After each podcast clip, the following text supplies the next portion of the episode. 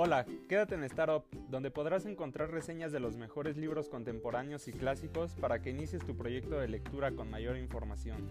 Hallarás la reseña junto con comentarios y un poco de la biografía del autor para entender el contexto en el que fue escrito este libro. Bienvenido.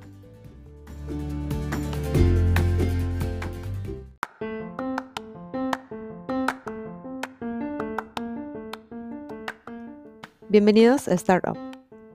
En este episodio hablaremos de una novela clásica y corta publicada en abril de 1943 y que fue la más famosa del escritor y aviador francés Antoine de Saint-Exupéry. Se trata de El Principito.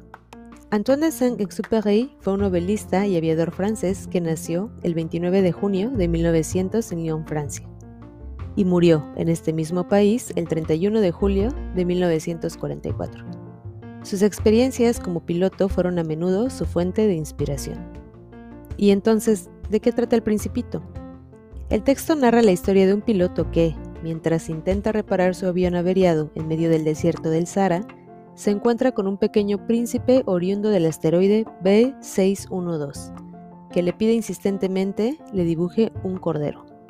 El piloto descubre la fascinante historia de un principito, la cual comienza en su asteroide donde vive con tres volcanes, uno de ellos inactivo, mientras se entretiene arrancando las malas hierbas y viendo puestas de sol.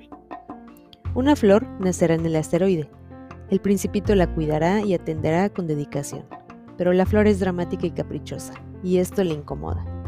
El principito entonces decide abandonar su asteroide y emprender un viaje por el universo en busca de un amigo. El pequeño príncipe iniciará un viaje que lo llevará desde su asteroide a recorrer el universo. En la travesía conocerá personajes muy característicos que le enseñarán a ver la vida desde diferentes ángulos. Y es aquí donde el nudo de esta novela comienza.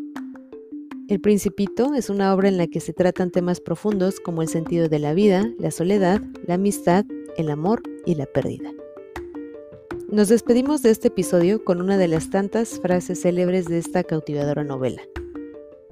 Me pregunto si las estrellas se iluminan con el fin de que algún día cada uno pueda encontrar la suya, la cual hace referencia a que luchar por nuestros sueños es algo que todos debemos hacer, buscar nuestra propia felicidad.